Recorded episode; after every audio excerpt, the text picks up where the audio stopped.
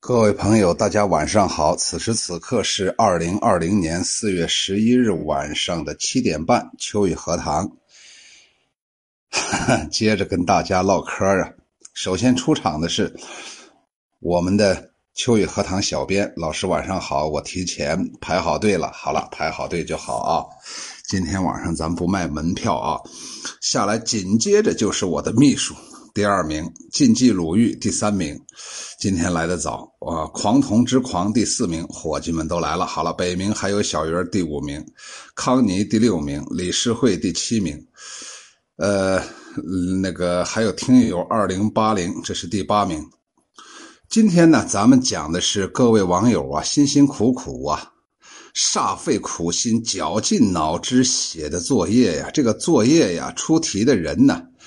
是比较刁钻的呀，是这个咱们中国甘肃平凉这块有一个一枕月光，也许是那天的月光照的比较亮，所以照到平凉了。刚好我的这位网友啊，在枕头上躺着呢，呃，是他头在枕头上躺着呢，他身子还是在床上呢，但是呢，这一束月光啊，打在他的头上啊。把他给打懵了，我估计他竟然出了一个特别刁钻的题目啊！他的作业是写人名的藏头诗，条件是大家都认识的，或者是群里的网名、真名都可以，诗词不限。如果是格律诗或词，交作业之前麻烦自查是否符合格律的要求。好，我们就按着一枕月光给我们带来的月光宝盒，然后打开月光月光宝盒好好看一看。下来是苍啊，对，太难写了，哈 哈太难写了啊！首先出场的是我们阁主写的一首藏头诗，题目叫做《天台山会仙记》，这个字应该读成“胎”呀，医生。阁主啊，秋山惊路引流郎。余缓竹修伴美娘，何尽鹏鱼隔水戏？唐寒一爱惹云伤。好觅西桥再惆怅，人间道却几沧桑。把前面那个藏的那个头拿出来，就是特别响亮的几个大字，希望大家都记好。秋雨荷塘，好人，哈哈哈，好人呐！秋雨荷塘是好人的，我总觉得这首诗啊写的最好了。他只要夸秋雨荷塘的，肯定都是写写的好的。只不过这里面有两个问题。第一个问题呀，哎呀，我们好像一直都是把人分成好人、坏人，什么时候我们能把人分成正确的人和？错误的人，或者什么时候就没有这个好人坏人，或者说正确的和错误的？你想想，不管是好人坏人，还是正确的和错误的，可能都因为自己的立场、自己的生活背景、自己的呃后天的这样一种生活习惯和这个生存环境，然后让他成为了那样的人。什么时候变成秋雨荷塘？是人，就好了啊。好了，第二个呀，就是，呃，有一个小问题呀。当然，这是一个，这是一个好好事情啊。就是他这里面用的是这个流浪，呃，流浪啊，隐居的流浪啊。最后呢，碰到美女呀，然后呢，他他把这个典故啊，非常巧妙的融合到这首诗里面来了。哎呀，这个藏头诗啊不好写呀，就像闲言逸语一样啊。你好啊，那好家伙都是跟做梦啊，在那胡说八道一样啊。但是啊，你能把胡说八道变成胡说九道，或者是胡说十道，可不容易呀。这个 F A 六 X I H 这写了一堆火星字母的人，肯定有人嘛？这么多人陪着你，不害怕啊？我们大家陪着你。犀利小雨滴，你好啊！这个诗咏阁主人冲着老师笑呢啊！任佑人生，这是个新朋友，还送出小小心心了。今天晚上啊，肯定把这个诗写讲不完呢。我还要给大家增加一些新内容啊！我把第二首说完之后，就要给大家增加一个新内容啊。这个藏头诗，梦里有卿，卿啊，就是爱卿啊，卿卿我我的卿。作者是兰姐姐。兰浦何从觅落英？骊山流水伴人行。峰回路转九重梦，云里楼阁又见晴。蓝丽风云，是这个是这个藏头吗？藏的是这个藏藏头吗？还是鹰行梦清？这都不对。蓝鹰立行，风梦云清，也不是。还是蓝山路阁。哎，这藏的是啥？那藏藏的就是蓝丽风云了。那蓝丽是不是也是他的一个朋友？然后云里来雾里去的，跟神仙一样啊！我们这个江清月呀，还把刘郎那个典故那一句拿出来：“刘郎已恨蓬山远呐。”没办法呀，伤感就伤感到这儿了。算了，把下面这个第三个我的秘书拿出来，第三首拿出来。我上文章，作者是雨墨，红桥令。清明哀悼啊，这个比较应景啊。他说：“上思归，闻风潸然泪。张华旧梦随爷去，墓园野高杨肥。闻不得，与信家书碎。莫寄南寻良词阙。今朝醉谁人寐？”这里面刚好是上文章。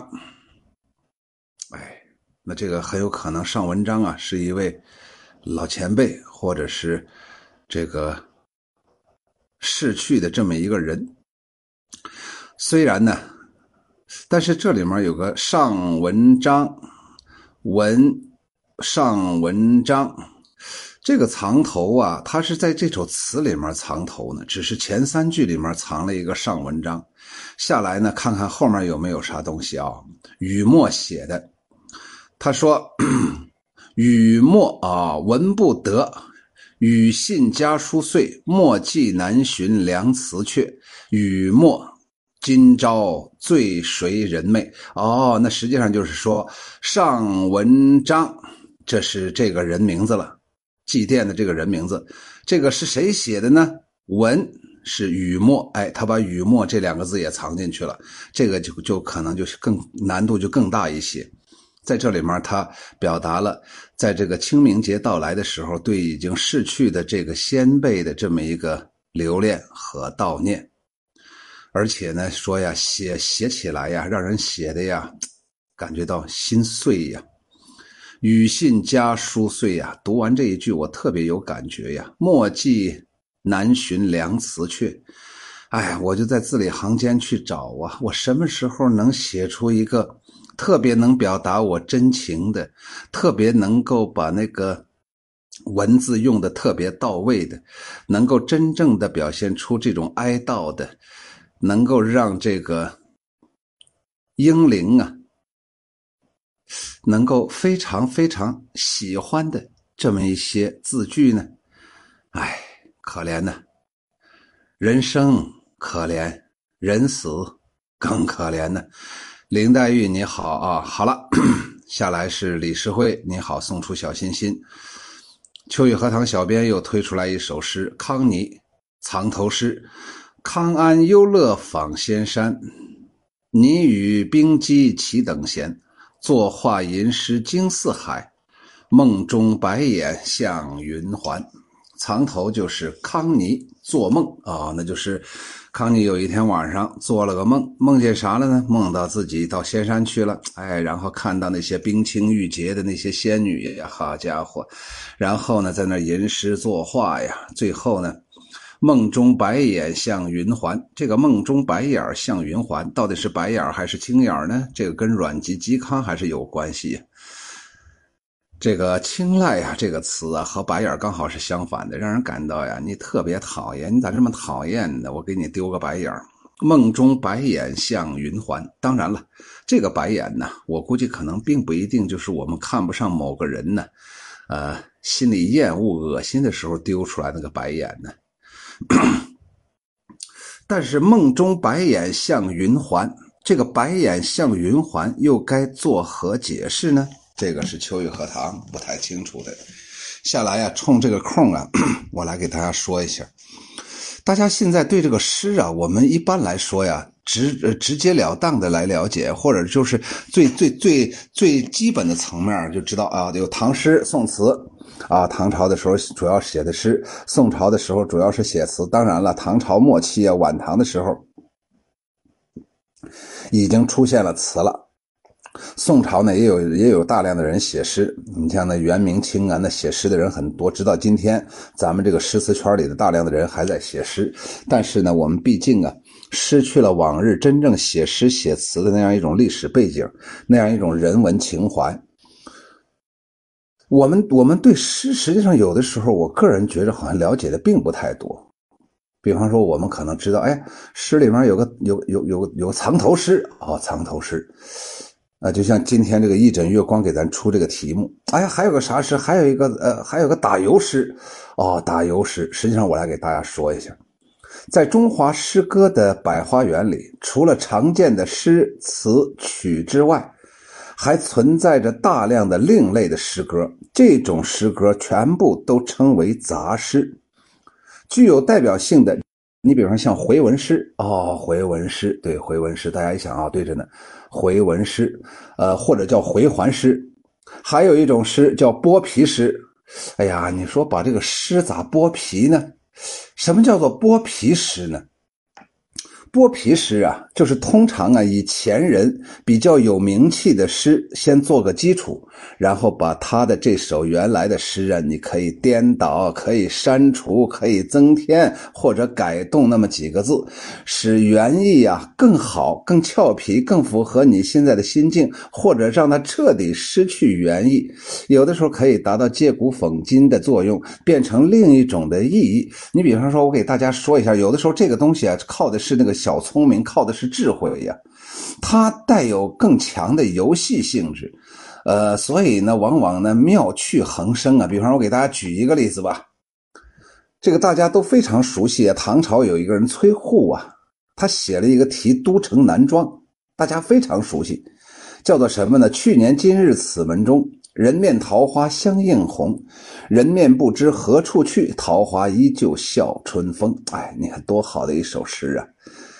可是现在有人呢，把它就改了，改成什么呢？不叫提都城南庄了，改成再过桥头斋铺。去年今日此门过，人面麻花相对错。人面不知何处去，麻花依旧下油锅。呃，人面麻花相对搓，就是人呢脸呢对着麻花，到底是人搓麻花呢，还是麻花搓脸呢？反正相对搓。现在这个搓麻花的人不见了，可是麻花仍然在锅里头啊，油锅里头咕嘟嘟、咕嘟嘟、咕嘟嘟，在那块煮着呢。还有啊，你比方像唐唐朝啊，杜牧啊，那清明啊。那那那首诗大家非常熟悉，“清明时节雨纷纷，路上行人欲断魂。借问酒家何处有？牧童遥指杏花村。”后来有人呢将它缩减为什么呢？“时节雨纷纷，行人欲断魂。酒家何处有？童指杏花村。” 所以有的时候这就叫做剥皮呀，就是把这个给给变了一下，把这首诗的外形给改了。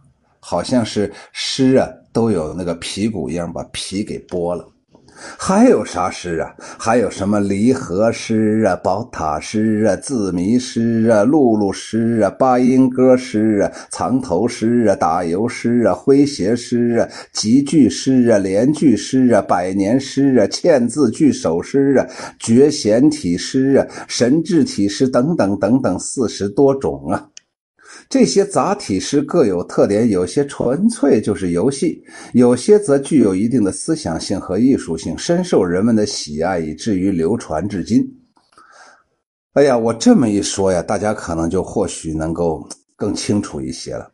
聪明的朋友也就更知道，哎，那下来呢，我可以写一首诙谐诗，我可以写一个八音歌诗，我可以写个露露诗。什么叫露露啊？就是打那个那个打。打水的时候啊，在在井盖在在在井里打水那个摇那个辘轳辘轳诗，还可以弄成百年诗。哎，今天呢，咱们这个作业肯定说不完了。明天呢，或者啥时候，咱们还得再说一次这次作业呀。那么这时候，咱就会把这些诗，什么宝塔诗啊、字谜诗啊，还有什么这个集句诗、连句诗啊，呃，这些诗，咱们一个一个简单的唠叨唠唠叨唠叨。那么下来，咱们可以写作业的时候，可以在这里面，你想它有四十多种呢，咱们就可以呀，起码把诗的形式变一下，变成四十多种形式。这次呢，咱们首先感谢 一枕月光给咱们选的这么一个藏头诗，由藏藏头诗咱们衍生开去，所以我这次题目就叫做这个藏头诗的背后第一回呀。下来咱们说一下藏头诗。藏头诗也叫藏头格，就是格律的格，品格的格，是杂体诗当中的一种。它主要有三种形式：一种是首联和中间两联六句皆言所遇之景，都说呀自己呀就是这首诗里面所蕴含、所那个隐含的场景，而不点破题意，直到结联也就是尾联的时候才这个点出主题。第二个是将。这个诗诗的头一句一个字暗藏于末一个字当中，藏在最后一个句当中。三是将所说之事分藏于诗句之首。现在常见的就是我们所说的第三种，每句的第一个字连起来读，可以传达作者的某种特有的思想。所以呀，藏头诗从诞生那一天开始，便打上了游戏和实用这样的双重的印记了。这就是藏头诗啊！我不知道大家听懂没听懂啊？他说，第二个是将诗头一句的一个字暗藏于最后的一句的一个字当中，这就相当困难了。所以呀，今天咱们这个藏头诗，我估计可能大家呀都写的是前面的每一句最前面。你比方说刚才这个康妮做梦。还有下面这个，我的网上弟子秘书拿出来的《静夜思》，作者叫江山无恙。他说：“江风打吊船，山色起寒烟。无酒空邀月，漾微孤枕眠。”他合起来就是江山无恙。实际上，他通过江山无恙啊，来表达自己的一种对祖国的那样一种呃祝福啊。同时呢，在这里面他写了大量的场景，最后归结到了自己的孤枕难眠。有景有人的情绪的活动，我觉得写的比较好，写的也比较全面。他这个藏头诗就的确就是藏着头了，是不是？你比方像下一首第六首，我的那个小编给我拿出来这首诗《闲善心闲》，作者叫闲善，闲胜高山仰，善得成海江，心如一静月，闲事满书香，合起来就是闲善心闲。题目也叫闲善心闲，作者就是闲善。然后在这里面，呃，你看第一句啊，他我觉得搭配的比较好啊。贤圣高山仰，我们说呀，高山仰止，景行行止啊。对古时候的圣贤，我们应该崇拜，应该膜拜。我们更主要膜拜的是他们提供的那些思想啊。善德成海江啊，你看看多好啊，非常良好那样一种品性啊，变成了大江大海呀。心如一静月。闲事满书香，这里面的闲事满书香啊，有的时候可能刚好就跟前面那些互相映衬呢，成为了一个读书的种子，成为了成为了一个喜欢读书的人，懂道理的人，所以才能写出这么雅致的一些诗啊。下来咱们看一下这个打油诗，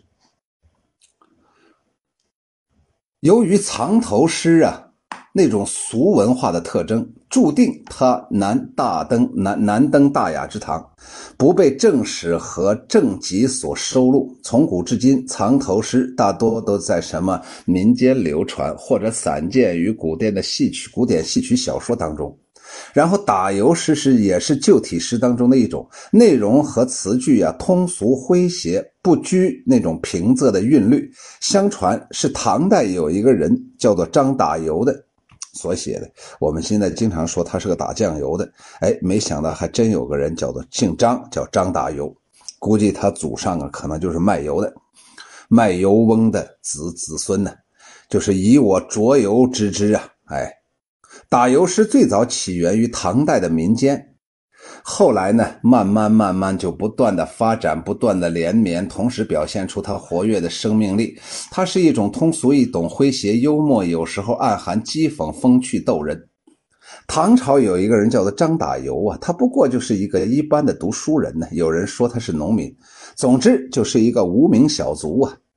但他写了一首诗叫《咏雪》，就是冬天下雪了。这位张打油啊，在打油的路上啊，受不了啊，有感而发呀。他说：“江上一笼桶，井上黑窟窿，黄狗身上白，白狗身上肿。”哎呀，写完之后一鸣惊人呐，开创了一个崭新的诗体。人家说这首诗谁写的呀？咋写的如此恶心，如此糟糕？但是仔细想想又有味道。江上江上一笼统，哦，江面上啊，阴云密布啊，一眼望过去呀，一大片呢。井上是黑窟窿，哦，井上有黑窟窿。那井上为啥能看到那个黑窟窿呢？原因很简单，周围啊都覆盖着雪，只有井口那块是黑的。然后黄颜色的狗啊，身上全是白的了。白狗呢，身上本身就是白的，又被这个白雪所裹呀，变得好像被人被人拿砖砸了几砖，变得发肿了，所以叫做白狗身上肿。哎呀，他写的这么这么这么有趣味的，于是呢，他就开创了一个崭新的诗体，人们就说算了。就叫打油诗吧，于是名垂千古。这首诗啊，描写写雪景啊，由全貌而进而而进入到特写，由颜色而进入到神态，通篇都是写雪，但是呢，不不不用一个雪字，而雪的形神呢，哎，就在这个纸面上跳跃了，遣词用字十分贴切、生动、传神呢。哎呀，让人感到啊诙谐幽默、轻松悦人呢，啊就是让人喜悦呀，广为传播，无不叫绝呀。有时候你就想啊，为什么在唐朝的时候出现了打油诗呢？我估计啊，原因很简单，就像咱们现在呀，有的时候经常爱看肥皂剧，有时候经常呢爱喜欢的呃欣赏一些这个文艺节目，就是因为我们现在有闲暇的时间了。我们可以不为明天的这个生活去发愁，也不着急去休息。我们有更多的休闲娱乐的方式。你比方下完班以后，你可以到歌厅唱唱歌，你也可以到书店去看看书，也可以到广场去跟那大妈跳广场舞，还可以这个呃听一听秋雨荷塘的直播。反正你有充足的时间打发自己的。这样一种闲情逸致了，于是呢，这就是一种社会呀、生活呀进步，逐渐进入到安康小康的这样一种状态。唐朝时候啊，人们我估计啊，见面的时候啊，都是面带微笑，自信满满，然后呢，不为衣食发愁，大家可以开一些玩笑，反正呢是一个诗的国度嘛，那为啥大家都要正襟危坐呢？都要摆出一份苦瓜脸，没有必要嘛。所以这时候打油诗也就自然而然就出来了。宋代呀，广东有一个给这个丈夫送饭的一个老妇人，是个地地道道的下里巴人，但是她面对苏东坡挑逗性的诗句戏弄，应对自如，反唇相讥，出口成诗，尤为得体。诗云。蓬发星星两乳，朝朝送饭去寻夫。是非只为多开口，既否朝廷贬汝。这首打油诗前两句啊，出自苏轼之口，后两句是老妇人所说的。当时大名鼎鼎的苏东坡呀，被贬谪到广东之后啊，哎呀，因为苏东坡太可爱、太有情趣、太有名，所以大家啊，妇孺皆皆知，家喻户晓，无人不知啊。显然呢，老妇人这两句打油诗是针对苏东坡的人生坎坷，他揭了苏东坡的老底儿疮疤，戳到了他的痛处。啥意思呀？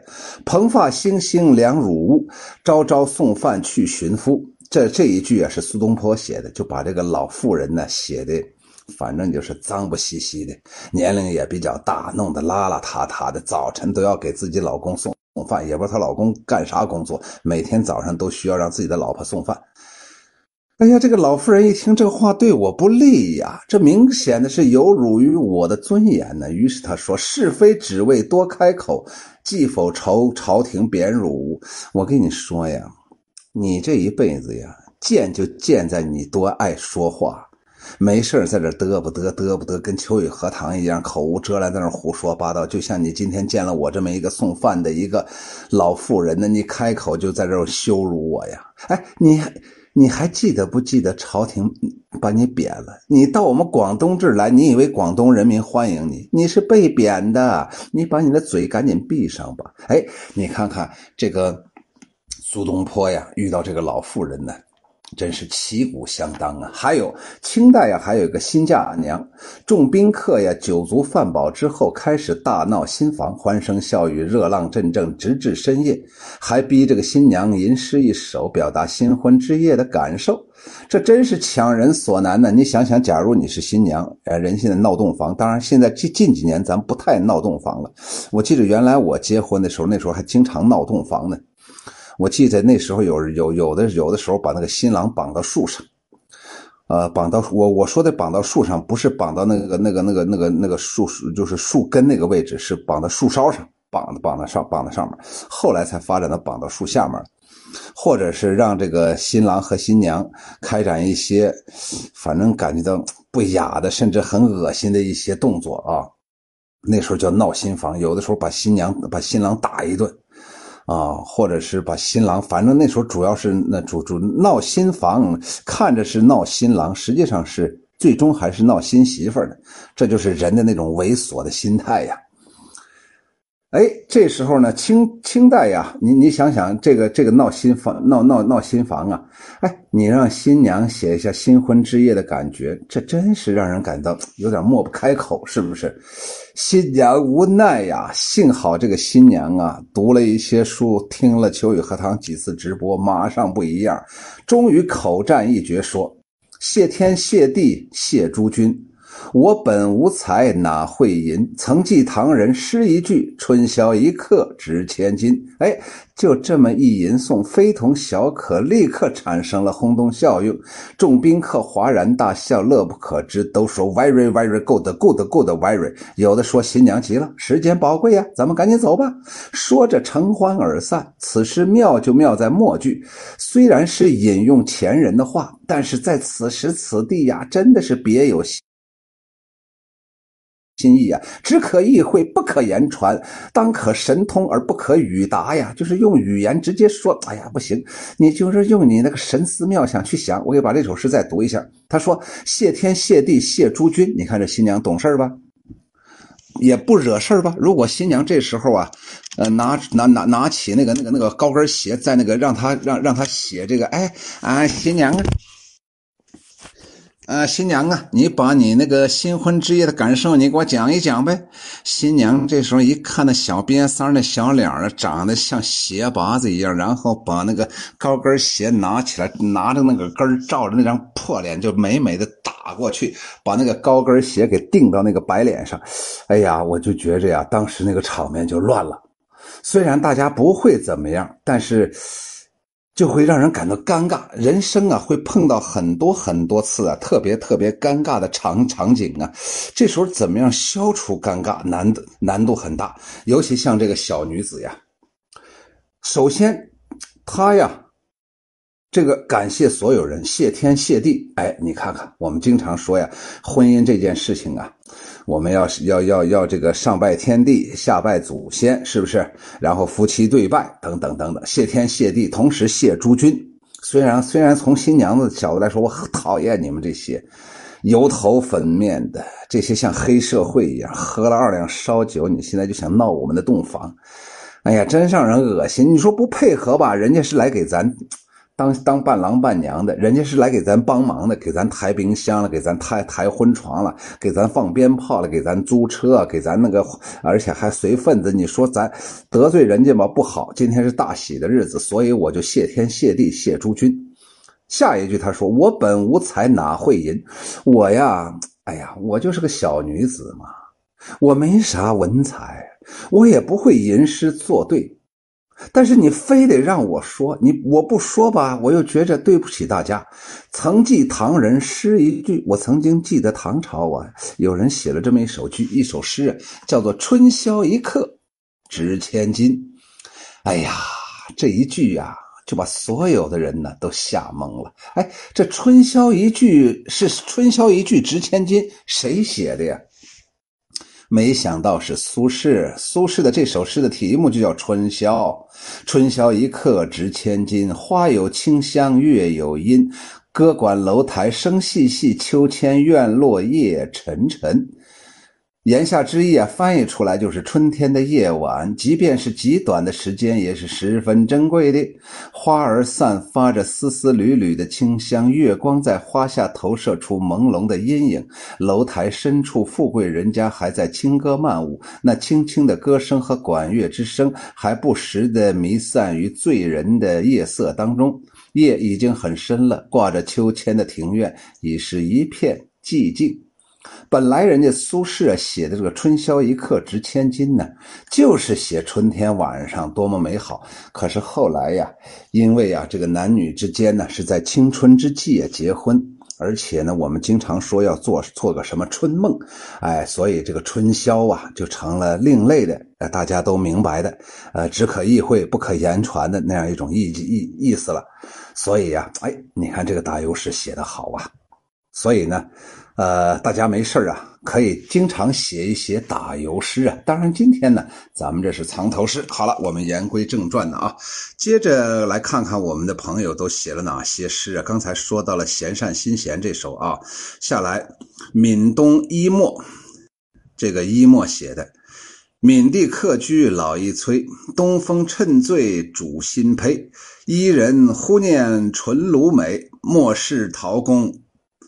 归去来，闽闽呢就是福建呢，福建东边啊，闽东那块有一个人叫伊莫呀。大家不知道伊莫特别不得了啊，他关键不得了的原因在于他是秋雨荷塘的朋友啊。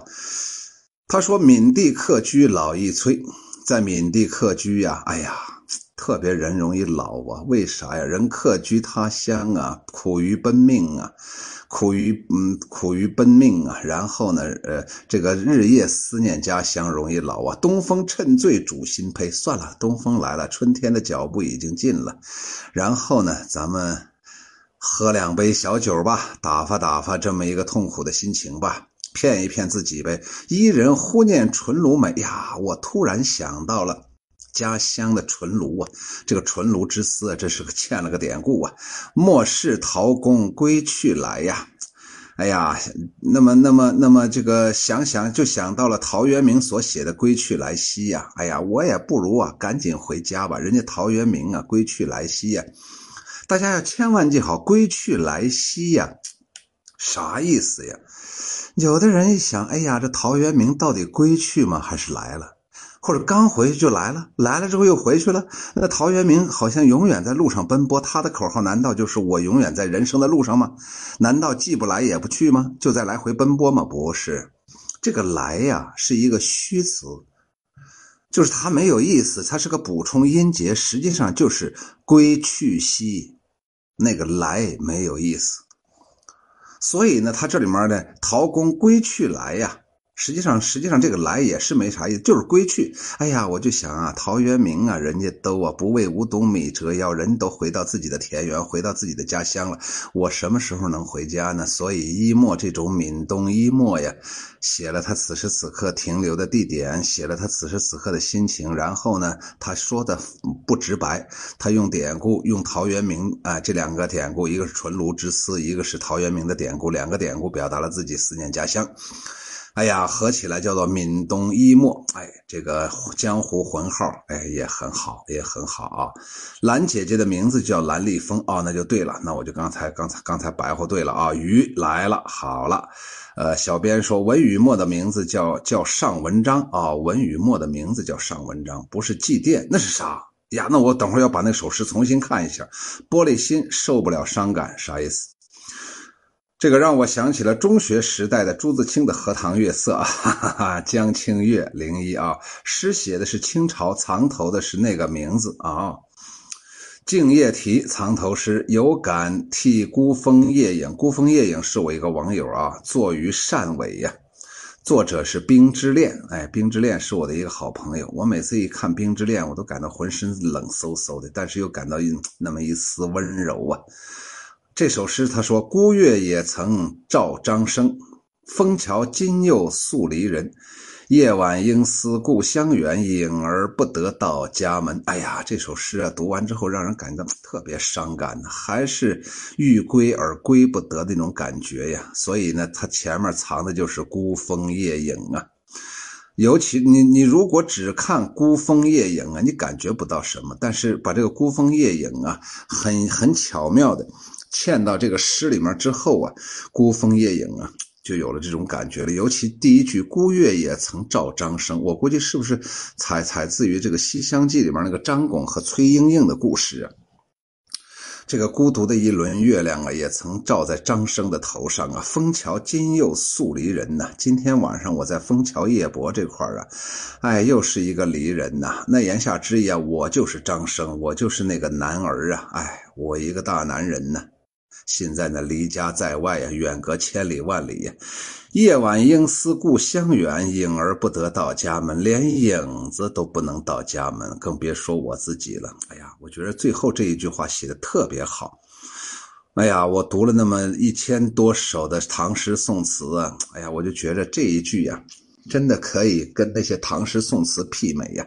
隐而不得到家门，真好。谢谢冰之恋啊，秋草你好，这个网上弟子疯了，他说：哈哈，这期作业让我知道了大家的真名哦。你看看，哎，这个小男人都是这样子的。哈哈冬月吟就是冬天的一个有月亮的晚上啊，一枕月光睡不着觉，在那吟诵啊，一半清辉一半藏。枕前犹落半床凉，月怜夜寂寒灯冷。光转东烛敲敲镜窗，这个实际上就是一枕月光啊，睡不着觉。呃，一个一米八大大床啊，他只占了可能有有有有八十公分，那一米呀都在旁边放着呢。没人在旁边陪着他，没人在旁边跟他一块睡觉，所以他孤孤单单一个人睡到了后半夜，床还没有暖热了。床光刚一暖热，闹铃响了，又开始开拔上班挣钱呢。这就是这种感觉，一半清灰一半藏。枕前犹落半床凉，这里面他用了三个半呢。我觉着呀，一枕月光在这块儿前两句啊就已经写的非常到位了，也就是三个半呢。共同表达一个意思，就是永远不会完美呀。月月连夜寂寒灯冷，光转东烛敲借敲镜窗啊。哎呀，窗外呀，那个竹子呀也不争气，噼里啪啦敲窗户，让我们这个一枕月光啊，多多少少容易产生啊误会啊，是不是谁来了？难道秋雨荷塘在窗外站着吗？你可不敢再敲窗户了，受不了。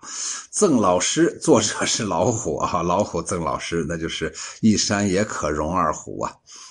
秋夜无声枕上听，语出意远尽诗情。荷香细嗅无声处，堂垢未沾致永清。哎，我觉得写得好，呃，嗯，不好也好，好了，刚当然更好。当然，这首诗属于好了更好那种的老。你想嘛，老虎嘛都能写诗了，就凭这一点就不得了。哎，你去问你家那个养那个猫和狗，它会它会认字不？你看我们这群里的老虎都会写诗，哎，你说这到哪儿说理去？而且还竟然会用藏头，而且还很押韵，所以它就属于这个动物界写的最好的一首诗。哈哈哈秋夜无声枕上听，那就是呀，到了秋天的晚上啊，老虎睡不着觉，老虎经常就想：这母老虎在哪儿？咋还不回来嘛？我睡不着觉，我睡不着觉，那我干啥呀？我就我就听秋雨荷塘的声吧，语出意远尽诗情。好家伙，这秋雨荷塘这小子，哎呀，这讲的这好啊，这声音也好听啊，很磁性啊，呲啦呲啦的声啊，哎呀，意境非常飘渺啊。荷香细嗅无声处，哎呀，就好像荷塘里面的香味儿啊。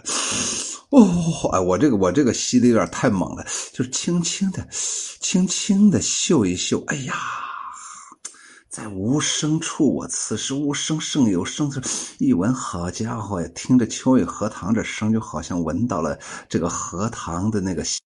香味儿啊，而且糖垢未沾至永清啊！我特别感谢老虎最后一句。我们中国文人呢，有的时候啊，不太喜欢把这个美好的东西那种恶心的那那一点把它摆出来，就包括朱自清老先生写的《荷塘月色》，竟然《荷塘月色》里面，我估计可能连一点污泥都没有，或者连一点臭虫都没有，连连那一坨屎都没有，连那一个一个老鼠都没有。可是啊，我们这个老虎就说了，说。池塘呢，旁边肯定有污垢呢，有污泥呢。可是我们这个秋雨荷塘老师啊，人家出污泥而不染浊，清涟而不妖，中通外直，不满不知，香远益清，亭亭净植，可远听啊，而不可亵玩焉呢。你谁要欺负我，我跟你说，各位朋友啊，今天我给你们撂狠话呢。你要欺负我，欺负我，我就让老虎咬你去。这个。鱼说：“不会讨喜，只能讨厌了啊！”好嘞，这个我的秘书又来了一首康妮写的《一阵清风送暗香》，枕河初夏不炎凉，月斜云后时时看，光影偏怜美娇娘。哎，合起来就是一枕月光。这是康妮呀，给这个一枕月光啊，给我们这个平凉这个出题的朋友啊，我写的这么一首诗。哎呀，写的呀，特别静。就包括那个色彩呀，那个光线呢，打到人的身上都感到不是打上的，就好像抚摸的，像母亲的手轻轻的抚弄着。哎呀，你看看月斜云后时时看，光影偏怜美娇娘。难道我们这个一枕月光是一个小女子吗？还是这个康妮知道我们一枕月光是个小女子，然后他说光影偏怜美娇娘，在这里面是美化我们一枕月光啊，一枕月光啊，现在这人呢，你可不敢说认为啊，这个一枕月光她肯定就是一个女女性，或者一枕月光肯定就是李逵李逵在世，但是啊，康妮呀，她通过一枕月光啊，她就想，能起这么好的名字的人，一定也是一个美娇娘啊，哎呀，真好。我也希望我们群里的这些好朋友啊，今生今世啊，永远都很好的相处。我们世永阁主任不停的送出小心心，让我喝口水吧。今天晚上肯定讲不完了啊，讲不完了。嗯，流浪，霓虹，超然台，啊，他是给一个叫流浪，一个叫季哈季红季红这两个朋友藏头啊。作者是超然台。流云一向比天高，浪起低微感弄潮。霁色虽藏风雨后，鸿飞炫舞万山摇。好了，咱不开玩笑了。今天呢，首先为这个超然台点个大大的赞。这是我到目前为止我觉得写的最有气势的、写的最妙的一首诗。我来给大家试着斗胆解读一二。第一。不用说了，这是一个，呃，藏头，而且他是藏了两个人，这就不得了了。刚才那一枕月光只藏了一个人，这里面藏了个流浪，藏了个季红。第三个，第二个，竟然把流浪、季红这四个字非常巧妙的融合在一首诗当中，然后没有任何瑕疵，你看不到那种拼拼接的痕迹。你想想啊。他写的是啥呀？流云一向比天高，这第一句啊，出手不凡呢，一下子就已经到到了高空去了，没有地面任何事了，起步非常之高，那么下来就更难写了。他说：“浪起低微敢弄潮。”哦，从天上一下跌到跌到地面上来，没想到跌到地面不是跌到一个烂池塘里面，而是一个弄潮儿，这是不得了！天上的云，地下的。潮水滚滚东流，看着有气势。下来他说：“霁色虽藏风雨后，什么叫做霁呀？就是雨过天晴或者雪过天晴，把天空阴霾全部扫扫荡，这就叫做霁。但是在这个天色还没有完全破，就是还没有完全露出阳光之前呢，那个霁这个东西已经藏在那风雨之后了。这里面是多么富有哲理的意思呀！”我们经常说呀，这个，呃呃呃，所有的那那些那阳光，阳光总阳光总在风雨后。你看我我这我一言不合就唱的啊，你这不得了。鸿飞炫舞万山摇。哎呀，这句话呀，我觉着特别妙啊！彩虹出来了，就好像啊，天地之间给这个彩虹啊，营造了一个巨大的一个舞台呀。然后随着光线不断的移动，你可以到看到万山在那晃动啊。整个这首诗有色彩，有动感，有有有那种奇特无比的壮观的场面。有潮声啊，有白云在滚动啊，哎呀，超然台，作者又叫个超然台，真的配叫个超然台，这是我个人的一些想法啊。好了，我的秘书在这不停的说这个关于这个这个叫啥呀？叫这个剥皮师到底到底是个啥东西啊？剥皮师，哎，原来这个秦桧啊。害岳飞的时候啊，专门发明了一种这个刑罚，叫剥皮考啊。哎呀，太残忍了！当时把岳飞呀，这个在勒死在风波亭之前呢，岳飞呀就是不招啊，因为他没有什么可招的呀，他是个忠臣呢，爱国之将啊。然后呢，人们就开始审讯岳飞呀，然后呢，把岳飞呀衣服给扒光了。后背啊，露出“精忠报国”四个字，哎呀，人们就不忍心呐。结果呀，好多狱卒、好多审讯的那些人呢，不忍下手啊。最后啊，换了一波人呢。这些人坏的很呢，用一种用用用一种刑罚，就叫剥皮烤啊，就是用那种胶布的东西，啪贴到那个肉上，然后露出一角，当那个。当那个胶跟那个肉完全融合到一块儿，拿一个钳子嘛啥夹住那个角，刺啦一下子，连皮带肉就下来了。你想想都疼啊！哎，可是我今天呢，还在跟大家在这说剥皮师啊，哎。这种雅致的东西啊，希望能永存、永远留存在我们这个和谐安定的社会呀。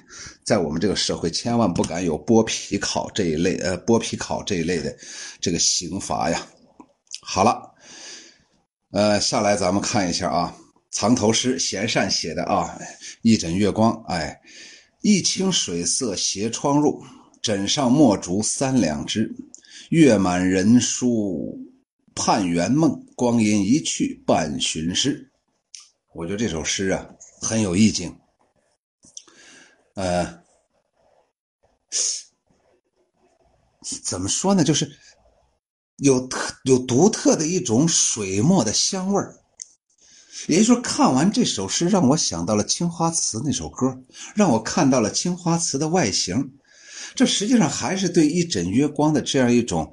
作为一个人来说，尤其作为一个刚才不是已经定性了，我不知道是不是小女子呀，反正就是那种琴棋书画呀，样样皆通那样一种特别特别有底蕴、有文采的这样一个女子。哎，好啊！秋草张着嘴笑啊！我发现秋草进入这个直播间以来呀，基基本上就是这一个表情：三张大嘴，三个大脸挤到一块儿，嘎嘎嘎笑。七绝秋雨荷塘藏头诗，你看又是夸我的诗词爱好者，这是个老前辈，也不知道是个老大姐还是个老大哥。秋光旖旎胜春朝，语出惊人驰永朝。荷叶生香宾客至，塘边谁把宋词聊？肯定是秋雨荷塘聊吗？还能有谁聊的？在这里面啊，竭尽的把这个秋雨荷塘啊，塑造成完美呀！我估计呀，将来诗词爱好者假如有钱了之后啊，一定会给秋雨荷塘塑造一个铜像，然后在铜像就是我那个屁股那个位置，把这首诗刻上，叫做“秋光旖旎胜春朝”啊！哎呀。这就是，我就想起刘禹锡那首啊，一种晴天一鹤排云上，哎呀，什么什么什么引诗情到碧霄啊，就是那种感觉呀。语出惊人驰涌潮啊，这首诗我觉得它好就好在，他把秋光跟春朝，把雨啊，把语出惊人跟这个春潮啊，潮水呀合到一块儿啊，就就有那个荷塘那种感觉了，是不是？有那种动态，有动势啊，荷叶生香宾客至啊。那就是桃李不言，下自成蹊呗，是不是？那么人家荷叶啊，人家荷花啊，本身就有香味所以就吸引人来呗。宾客主动就来，就像秋雨荷塘现在有五十多万的粉丝，我没有要求任何一个人主动的关注我，我没有拿着枪把人绑在那儿说你。你你变成我的粉丝好不？你不变成我的粉丝，我我我我毙了你还没有吗？塘边水把宋词聊，哎，谢谢这个诗词爱好者，希望你多写一写 有关秋雨荷塘的诗啊，谢谢。这个春夜独吟古风拈花郎，你想想，老虎都写那么好，你看我们这个动物界呀，还是有人才呀。拈花郎都来了，秋千当当空舞，雨燕绕子梁，和风拂人面，塘蛙聚水央。小小鱼儿闹，编得清波长。一园暮春景，枕畔呼还乡。月下幽径里，光影若残宵。假山藏风俊，宝玉。脸脸星芒，兰兰木负万玉，姐姐亲犹良。哎呀，好家伙！康年食仓廪，妮子无机长。哎呀，哎，让我让让让我歇一会儿。这个拈花郎啊，今天把这个事儿整大了，写的太好了。这家伙藏了这么多人。而且呀，藏了这么多人，关键问题有这么几个。虽然他分了好几个场景，有一点拼合呀，就是场面的，就有好，就有点类似于好几个、好几个那个场景拼到一块。但是这几个场景拼到一块，最终还是表达了基本上属于一个完整的一个主题，这就好啊。他前面首先是秋雨荷塘，夸秋雨荷塘，尤其是塘塘蛙聚水央。这个呀，我估计可能来自于毛泽东的典故。毛泽东小的时候啊，就说呀，呃，什么秋来嘛，还是春来？我若不开口，哪个虫儿敢作声啊？我就像青蛙一样啊，就是聚于塘中央啊。好家伙，呃，处在中央的位置，你们周边的这些小虫儿啊，都要臣服啊，就是那种感觉，充分说明秋雨荷塘啊，现在在这个音频界呀。已经有了一定的地位了，有了一定的身份了。谢谢啊，谢谢拈花了。下来他就开始说小编，又开始夸小编。小小鱼儿闹，编得清波长。我觉得这个写的也有，也特别好玩啊。嗯，说明这个小编呢，根据这首诗啊，说小小小鱼儿闹，编得清波长。小编呢，我估计可能就是二十五岁到三十五岁之间。这个女以女性这方面的性别可能为主一些。你光通通过这两句诗啊，编得清波长啊，哎呀，喜欢的小鱼儿啊，喜欢的小水波啊，喜欢的清澈的湖水呀，然后呢，上面再带上两朵荷花，有的时候鱼儿再跳到荷花上，再荡上两荡，好像跟坐上一个船一样。哎，这就是那小女孩喜欢的东西。一园暮春景，枕畔忽还乡。月下幽静里，光影若残霜。这里面又写的是一枕月光，又是一个好几个一好几个场景。实际上，整个这里面啊，它更多的呀，都是以荷塘啊，以荷塘这样一个环境来装载了这么多网友的名字呀。然后他又说了：“宝玉脸锋芒，脸星芒啊啊！假这个假山藏风俊，宝玉脸星芒。”贾宝玉，哎，人家在这里面藏着呢。贾宝玉把我秘书也说进去了，这都是非常关键的一些人呢。然后呢，兰木负万玉，姐姐亲犹良。康年石仓林，妮子无机长。兰姐姐还有康妮，哎，你看看，一个是康妮，一个是兰姐姐，两个贾宝玉，三个一枕月光，四个小编，五个加上秋雨荷塘，六个，在整个这首古风当中嵌进去六个人，而且都是以荷塘作为背景。你想想，而且最后啊，还寄予了一种希望。康年食仓廪，就是仓廪实而知礼节呀。老早以前呢，管仲就说呀：“黄金珠玉，机不可失，寒不可衣，都不如谷物和司马，粮食最要紧呢。你看那黄金珠玉呀，真正饿的时候，你囤粮吞吞上两斤金子，看看看见是啥情况？肯定死翘翘了嘛，是不是？你你你再吃两个珍珠，肯定完蛋蛋嘛，是不是？最后还是大馒头、大咸菜、大稀饭，这狂造就人就能活下去。所以啊，康年食仓里妮子无机场，实际上啊也是表现了我们现在这样一种很好的这样一种社会状态。所以呀，整个从一个小小的荷塘开始嵌进去了这么好几个人名字，然后最后表达了自己的一种一一一一种。向往之情，我觉着要要为古风作者，这个叫做啥呀？拈花郎点赞。哎呀，可见呢，动物界呀，今天已经胜了人界了啊！哈哈哈动物界已经胜胜了人界了啊！下来进进记录，下来咱不说了啊，咱不说了，跟大家扯扯扯扯淡啊，咱不说诗了啊，改明天咱接着说。晋冀鲁豫你好啊，嗯。晋冀鲁豫送送诗呢啊，还有鱼又开始来劲了。鱼说：“呃，无蚕已老燕雏飞，东风雁罢长洲怨，好吗？”嗯，狂童狂童之狂你好啊，这个秋雨荷塘小编，抱歉啊，今天咱不说了，我有点累了，还有几分钟，咱开咱咱明白可以重播吗？迟到了，可以重播，就是就是你你到时候我就我我我就把这个放到我那个没事就唠嗑那个专辑里面去了，呃，就是等我下。下播以后可能就十五分钟到二十分钟，我就发过去，它有一个转化的过程，然后到时候你就可以在我那个没事就唠嗑那个专辑里面，那里面都是我没事做直播聊天时候留下来的啊。下来秋雨荷塘小编让我宣传一下公众号，我叫秋雨荷塘，语言的语啊。这个我呢。嗯，我是一个读书的，已经读了四年，读了多了啊，受各位朋友的抬爱。我现在也，我现在读了已经有二百多本本，二二百多，你看我这说话都有点瓢了，二百多二百多本书了，其中在喜马拉雅网站有一百多本，然后呢，在那个公众号里头也有一些。然后呢，公众号啊，到时候你可以扫二维码就进入到我的公众号，同时跟我们的小编呢迅瞬间取得联系。我有一个诗词群，也有个聊天群，大家可以随便选择。你比方你进了诗词诗诗词群，就会有今天晚上这次咱们的这个作业，每个星期咱们写一次，然后有众位网友啊，众位高人给咱出题。比方今天晚上这个就是一枕月光给咱出的题，出的是藏头诗的题。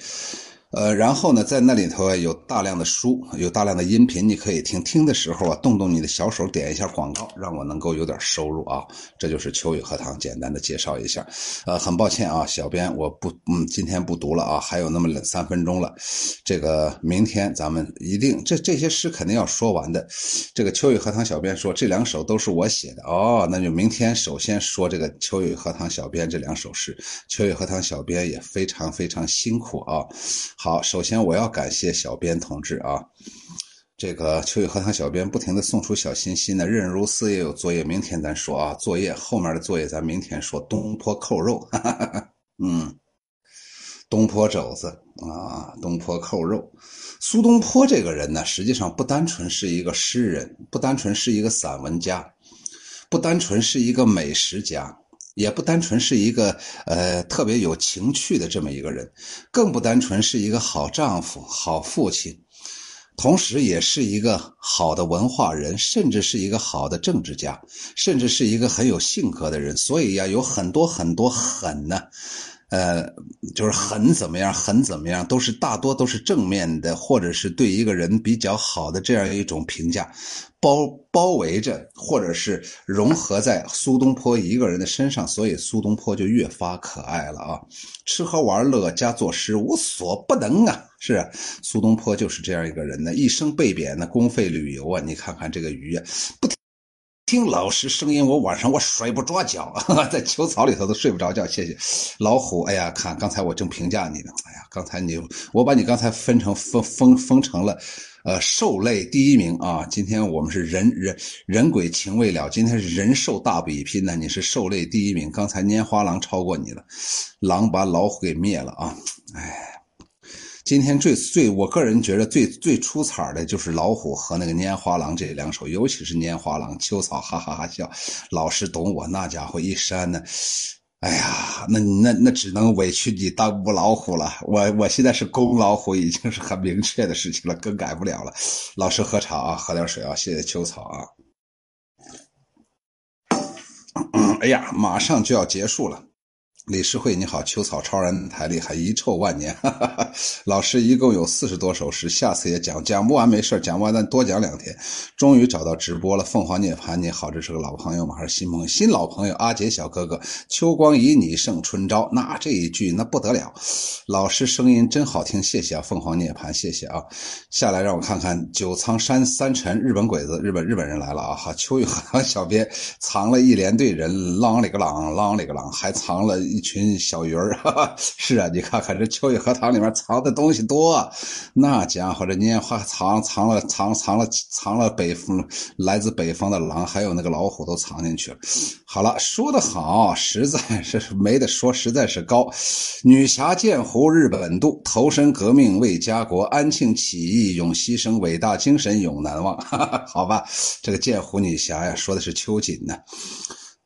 呃，昨天写的，原来还有一个小故事，就说呀，哎，有一本书叫《秋瑾》，哎呀，没人看，后来改了个名字叫《剑湖女侠》，人家还以为是一本武打书，一打开之后还是《秋瑾传》，因为秋瑾也叫剑湖女侠。拈花郎，好了，我不不能跟各位朋友一一打招呼了，老师太辛苦了。刚才有人让我替他，谢谢老师，谢谢谢谢这个朋友，也谢谢小编。好了，好老朋友，好久没有看老师直播了。老师直播呀，现在不用看，只需要你动耳朵。将来我哪一天呢，我在一直播或者其他地方平台上做直播的时候，到时候你就可以看了。好了，各位朋友，咱们今天作业就讲到这里。如果明天没有啥变故的话，明天咱们接着给大家讲。各位朋友辛辛苦苦写出来的藏头诗，再见。嗯，这咋还再再见不了？全体起立，向老师再见。哎呦，谢谢。正在请求数据，请稍后啊。那就是，哎，好了。